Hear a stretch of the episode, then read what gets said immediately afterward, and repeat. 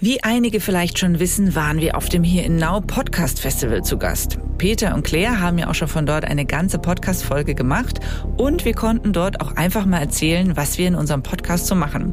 Wer Lust auf ein bisschen Bonusmaterial hat, der kann sich das hier jetzt mal anhören. Und so viel sei verraten, ich hatte dabei Besuch von unserem Reporter Vincent Dehler. Mission Wissen weltweit. Reporter-Stories aus aller Welt. Eine Galileo-Produktion. Aber jetzt gebe ich erstmal ab an Peter und Sophie von Galileo Mission Wissen weltweit. Schönen guten Abend Köln. Mission Wissen weltweit hier. Wir freuen uns total, dass wir hier zu Gast sein dürfen, hier am Podcast Festival Here and Now. Und wie es sich natürlich für gute Gäste gehört, und wir sind ja auch nette Gäste, ähm, haben wir ein kleines Gastgeschenk mit dabei. Ähm, das verteilen wir übrigens gleich. Wir haben noch einen Gast hier heute. Dann werde ich die Bühne verlassen, die Geschenke verteilen. Ähm, und ihr habt dann unseren Gast. Ich sage euch übrigens gleich, das äh, Geschenk hat mir den Freitagabend gekostet. Aber ich hoffe, es macht eine kleine Freude und ich bin mir nicht sicher, ob es bei den anderen Podcasts auch Geschenke gibt. Ich habe keine gesehen, oder? Gab es Geschenke bisher? Ähm, genau, wir sind äh, der Podcast Mission Wissen weltweit und wir gehören zu der Fernsehsendung Galileo, wie es schon gesagt wurde. Die kennt ihr alle, aber wir wissen auch, ihr schaut alle kein Fernsehen mehr. Ist uns aufgefallen. Altbekanntes Phänomen. Wie oft Phänomen. hören wir den Satz? Ja habe ich früher gerne geguckt, aber jetzt gucke ich kein Fernsehen mehr. Und deswegen machen wir jetzt eben einen Podcast, damit ihr den hört. Ist klar, ne? Genau. Und wir haben äh, einen sehr großen Stamm an Reportern, die für uns um die ganze Welt reisen. Und das ist eigentlich auch die Idee von unserem Podcast. Wir wollen euch mit auf Abenteuer nehmen, weil die fliegen natürlich nicht mehr in All-Inclusive-Urlaub, sondern die sind in jedem Winkel dieser Erde unterwegs und erleben wirklich Geschichten, wie wir, wie wir sie alle im Alltag einfach nie erleben würden. Und die erzählen sie uns in diesem Podcast. Es gibt inzwischen auch wirklich äh, viele Folgen davon, viel eine schöne Sammlung von Geschichten. Und ähm, jeder hat so seine Liebste. Peter, was ist deine? Ähm, das war eigentlich eine Geschichte, wo ich selber tatsächlich ein bisschen ein Teil davon geworden bin. Ich musste nämlich einmal in meinem Job bei Galileo einen Geldkoffer freigeben. So, wie kam es dazu? Die Story ist folgende. Wir haben zwei unserer Reporterinnen sind nach Medellin gereist. Medellin ist eine Stadt in Kolumbien, in der früher das eines der gefährlichsten Drogenkartelle dieser Welt unterwegs war, das Medellin-Kartell. Kennt man vielleicht auch noch ein bisschen von Pablo Escobar, einer der größten und berüchtigsten Drogenbosse, die es auf dieser Welt überhaupt gab, milliardenschwer, meistgesuchter Verbrecher. Äh, der lebt inzwischen nicht mehr, aber wer dort noch lebt, ist sein Bruder. Roberto Emilio Escobar sitzt nicht im Knast, erlebt, sondern er ist ein ganz normaler Bürger von Medellin. So, und jetzt haben sich unsere zwei Kolleginnen zur Aufgabe gemacht, wenn sie schon mal in dieser Stadt sind, dann wollen sie natürlich diesen Herrn auch gerne interviewen, um mal so ein bisschen herauszufinden, na ja, wie tickt er denn heute, wie sieht der denn eigentlich so diese Zeit von damals? Ähm, und haben sich dann so ein bisschen auf die Suche gemacht, na ja, wie kommen wir eigentlich an den ran? Das ist jetzt nicht ganz so einfach. Telefonbücher aus Kolumbien findest du nicht. Sie haben Leute vor Ort gefragt, kannst du uns irgendwie einen Kontakt herstellen? War auch nicht ganz so einfach. Und der entscheidende Durchbruch war dann Airbnb. So blöd es klingt, man kann tatsächlich eine Experience, ein Treffen mit dem Bruder von Pablo Escobar einfach über Airbnb buchen. Das haben die beiden auch gemacht. Sie haben nur nicht gesagt, dass sie Journalistinnen sind. Sie haben sich eigentlich als Touristinnen ausgegeben und sind dann nach Medellin geflogen in Kolumbien ähm, und es kam dann an diesem Tag, als sie diese Experience gebucht haben, haben sie dann natürlich irgendwann mal sagen müssen, äh, ja, passt mal auf, Leute, wir sind gar keine normalen Touristen, wir sind äh, Journalisten. So, dann kam die Frau von Roberto Emilio Escobar, eine ehemalige südamerikanische Schönheitskönigin, und gemeint so, ja, ähm, schon möglich, aber kostet ein bisschen was. Daraufhin äh, riefen mich diese zwei Redakteurinnen an. Ich kriege einen Anruf in München. Äh, Peter, du, wir bräuchten ein bisschen Geld. Kannst du uns, ist das okay, wenn wir jetzt zur Bank fahren und unsere Kreditkarten leer räumen, um dann so mit einem riesen Bündel Geldscheine hinzufahren, damit wir dieses Interview kriegen? Da stehst du natürlich da und denkst dir so, naja, was willst du jetzt sagen? Okay, mach es einfach, wird schon gut werden. Ähm, wer in Kolumbien schon mal war, weiß, Pesos sind ähm, also sagen wir es mal so, 100 Euro sind ungefähr so ein Bündel Pesos, das ist richtig, sind richtig viele Geldscheine. Die hatten wirklich einen kleinen Geldkoffer, sind mit einem Geldkoffer wieder hingefahren und haben dann tatsächlich dieses Interview mit Roberto bekommen, der ihnen dann als erstes gesagt hat, ohne eine Frage, mit einer tiefen, rauchigen Stimme, wie man sich auch wirklich vorstellt, so, mein Name ist Roberto Emilio Escobar und nur bei mir erfährt ihr die Wahrheit über meinen Bruder Pablo Escobar. Wie diese Wahrheit übrigens aussah, gibt es in Folge 8 zu hören unseres Podcasts Mission Wissen weltweit. Also unbedingt mal reinhören, reinschauen. Natürlich überall, wo es Podcasts gibt. Wo gibt's sonst? Das ist aber nur eine unserer Geschichten, die wir drin haben. Die aktuelle ist auch richtig gut und das ist Das ist deine. tatsächlich meine Lieblingsgeschichte. Die ist ganz fresh, ähm, gerade erst letzte Woche erschienen. Ähm, und zwar ist es die Geschichte einer absurden Reise. Es ist die Reise an einen Ort, von dem ich ehrlicherweise nicht wusste, dass es gibt, von dem, glaube ich, die meisten Menschen nicht wussten, dass es ihn gibt. Es ist ein Ort, an dem deine Nachbarn, deine nächsten Nachbarn, die Menschen auf der ISS sind. Weil es gibt einen Ort im Südpazifik, der von jeglicher Landmasse weiter entfernt ist als von der ISS. Und dieser Ort ist bewohnt. Das hat mich total geflasht. Da leben 40 Menschen und die leben da auch nicht erst seit gestern. Äh, und eigentlich weiß keiner was davon.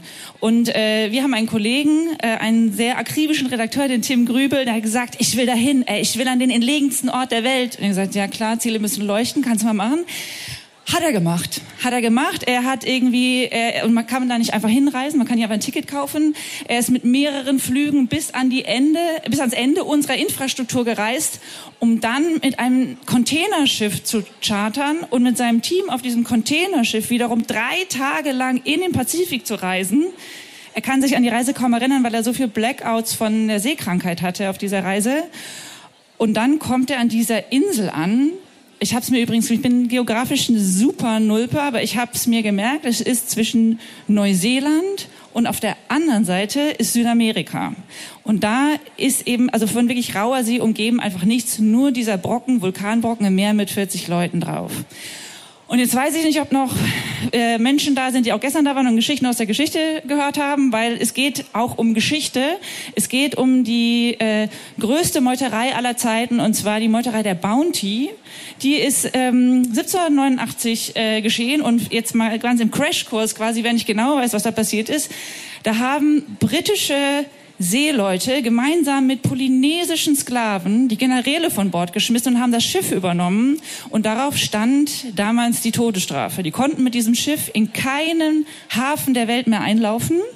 Und zwar klar, sie müssen vom Erdball verschwinden. Und dann hatten die Einheimischen einen super Tipp und haben gesagt, es gibt eine kleine Insel, die ist auf keiner Karte der Kolonialmächte verzeichnet. Die kennt keiner. Und ratet mal, das ist dieser kleine Brocken im Südpazifik und diese die Bounty hat dort angelegt. Sie haben das Schiff angezündet, damit sie nie wieder zurückkehren können. Und jetzt leben da 40 Menschen, das sind die direkten Nachfahren der Meuterer der Bounty. Die haben doch die gleichen Nachnamen. Ich habe ehrlicherweise so ein paar Fantasien gehabt, was so Inzest so mit Menschen machen kann. Aber gut. Ähm, ja, unser Kollege Tim schafft es tatsächlich mit seinem Team auf diese Insel, steht da. Diese 40 Menschen begrüßen ihn am Ufer. Und ähm, ab da geht dann eigentlich das eigentliche Abenteuer erst los. Und er hat äh, einen ganz besonders schillernden Typen, fand ich, kennengelernt. Und zwar Pirate Paul. Der Name überrascht uns mit der Geschichte eigentlich nicht mehr. Ne? Seine Vorfahren, die Meuterer. Er sieht aus wie ein waschechter äh, Pirat, betreibt die äh, grandioseste Bar auf der entlegensten Insel der Welt. Es ist auch die einzige Bar auf der entlegensten Insel der Welt und es ist sein Wohnzimmer. Ähm, Paul sieht aus wie ein Pirat und es fehlen ihm tatsächlich auch, wie es sich eigentlich für einen waschechten Pirat gehört, es fehlen ihm Körperteile. Äh, Pirate Paul fehlt nämlich sein Finger. Ähm, und dann hat unser Redakteur mir erzählt, ja, es ist so, eigentlich fehlt ihm der Finger nicht, er hat ihn nur nicht mehr am Körper. Dann gehen die Fantasien so los und ähm, wie unser Kollege Tim erfahren hat, was es mit diesem Finger auf sich hat, wo er ist, warum er da ist, wo er ist und alle anderen Geschichten, die er dort erlebt hat, am entlegensten Ort der Welt, das erfahrt ihr in Folge 18 äh, unseres Podcasts Mission Wissen weltweit. Und jetzt haben wir noch eine kleine Live-Podcast-Geschichte. Wir haben nämlich, äh, wir beide sind ja nicht so diejenigen, die so viel unterwegs sind. Aber wir haben heute einen jemanden hier, der sehr viel unterwegs ist, schon gefühlt die halbe Welt gesehen hat und auch bei uns recht häufig on air zu sehen ist. Und jetzt von einer, äh, ich sag's mal, trockenen Geschichte erzählen wird. Kleiner Applaus für Vincent Taylor. Hallo, vielen Dank.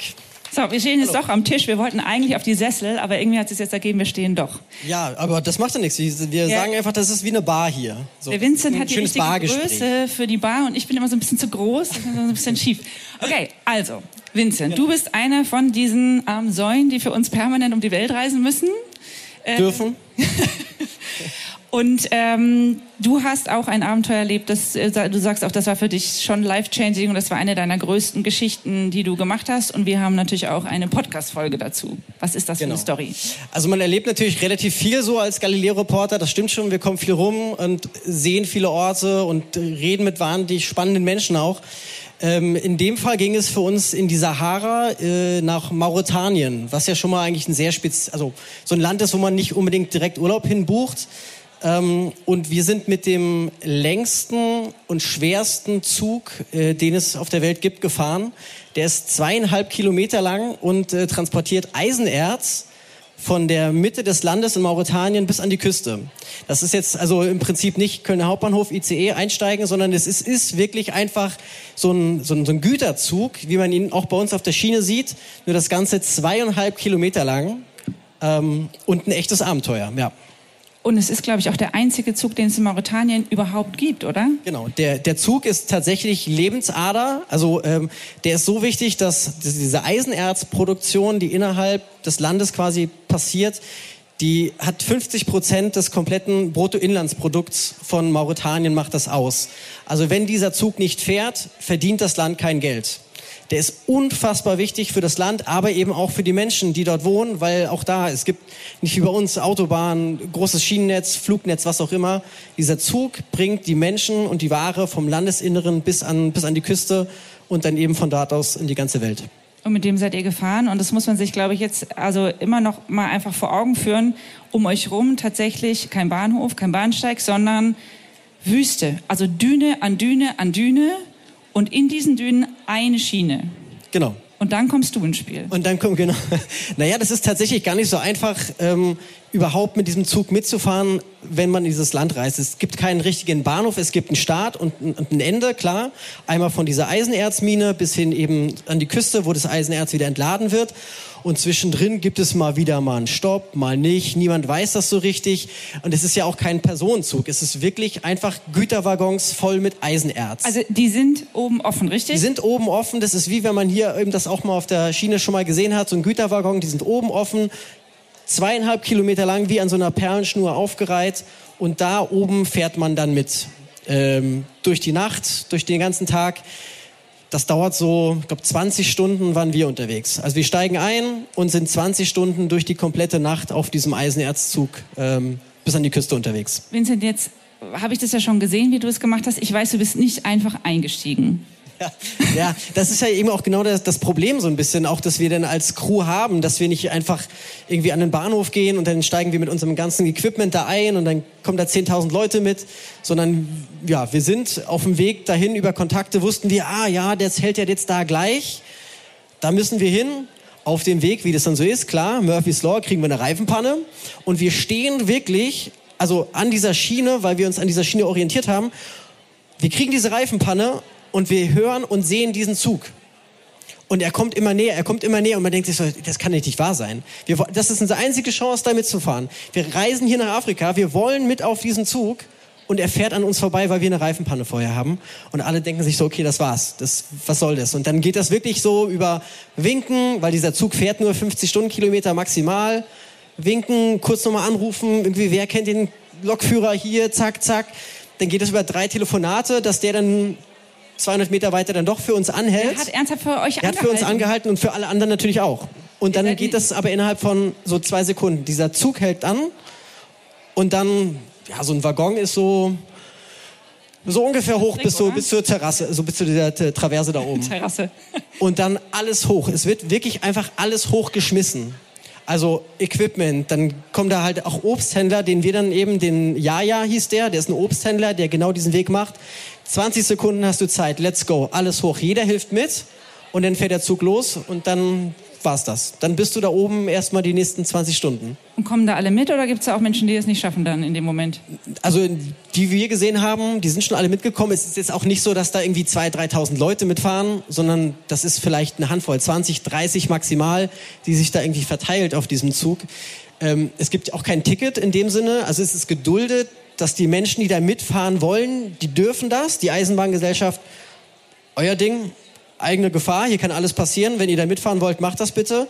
Ähm, und so haben wir das dann letztendlich auch gemacht. Wir sind hochgekommen und dann war nur noch Winken zum Rest vom Team, das da geblieben ist. Äh, auf Wiedersehen. Und Vincent, sag mal, ihr seid dann da hoch und was passiert denn dann? Also es klingt immer noch eigentlich nach einer, also ja, es ist chaotisch raufzukommen, aber dann fährt man 20 Stunden geradeaus, aber so ist es ja nicht, oder? Naja, also wie gesagt, man, wir sind nicht in irgendeinem Waggon, so wo man eine Sitzplatzreservierung hat, dann sagt man, ah Mist, falsche Wagenreihung, wir gehen woanders hin. Sondern es ist wirklich einfach ein riesiger Waggon, der so groß ist ungefähr wie diese Bühne, randvoll mit Eisenerz und dann geht es erstmal darum, okay, wie machen wir das hier überhaupt? Es gibt, also wir, wir müssen jetzt erstmal Platz machen. Wir müssen erstmal gucken, wo machen wir die Sachen hin? Wo schlafen wir? Wo essen wir?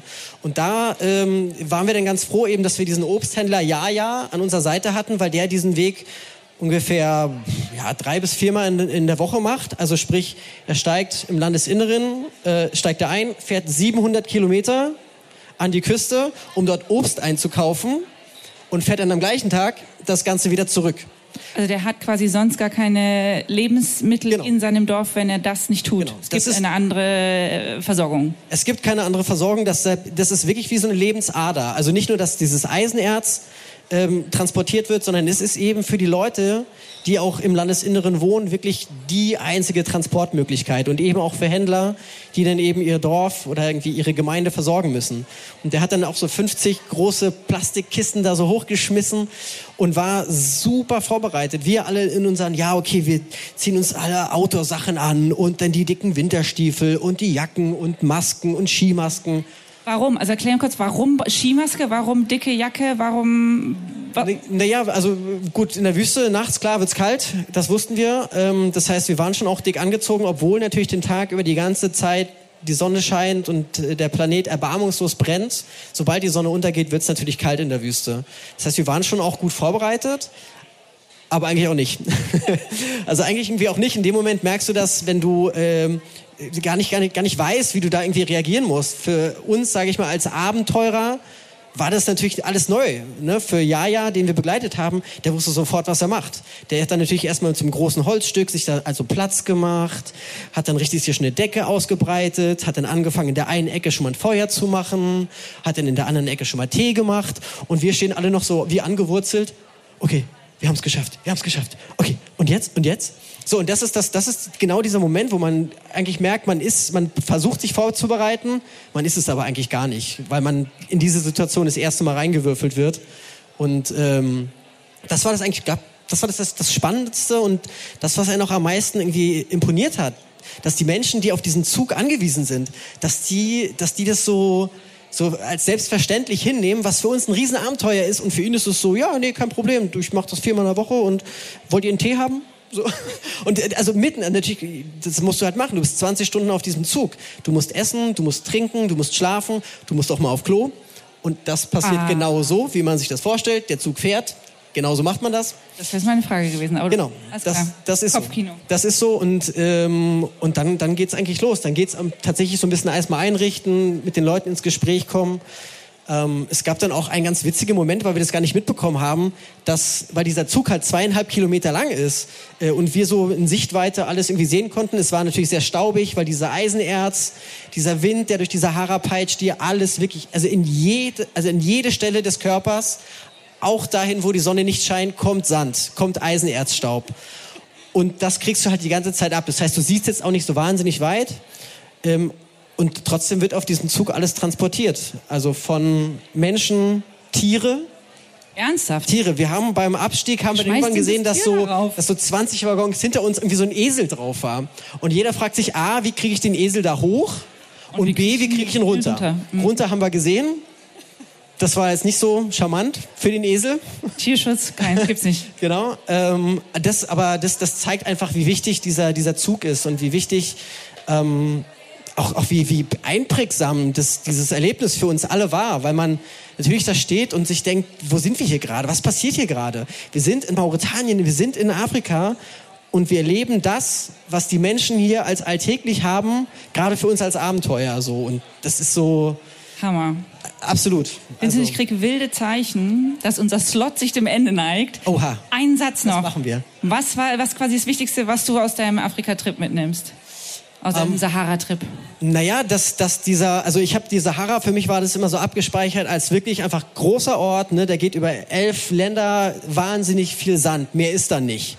Und das stimmt nicht. Die Sahara hat wirklich wahnsinnig viel zu bieten, ist auch wahnsinnig wichtig für uns alle in ganz Europa, keine Frage. Ähm, und mit welcher, also mit welcher, es ist so beeindruckend, wie die Menschen mit diesen Bedingungen umgehen zu leben, so und wie sie da sich da eingrooven damit und was für uns eben als Abenteuer ist, ist dort halt völlig Alltag und das miterleben zu dürfen war äh, ein absolutes Privileg, keine Frage. Vielen Dank. Die restlichen Abenteuer vom Vincent in der Sahara war, das war jetzt nur ein kleiner Ausschnitt, die könnt ihr alle in unserem Podcast hören.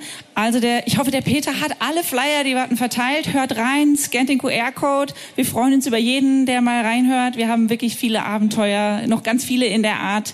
Und jetzt wünsche ich euch noch wahnsinnig viel Spaß. Und wer jetzt noch mal Lust bekommen hat, in die Geschichten reinzuhören, die findet ihr alle hier in unseren Episoden. Und ansonsten gibt's natürlich jeden Mittwoch eine neue Folge. Nächste Woche ist endlich mal unsere Reporterin Maike zu Gast und sie erzählt mir von ihrem Trip zu einem unvorstellbar riesigen informellen Schrottplatz in Ghana. Sie sagt, dieses Erlebnis hat ihr Leben wirklich in zwei Hälften geteilt. Es gibt ein davor und ein danach. Warum? Das erfahrt ihr hier nächste Woche. Hört unbedingt rein und abonniert gerne unseren Podcast.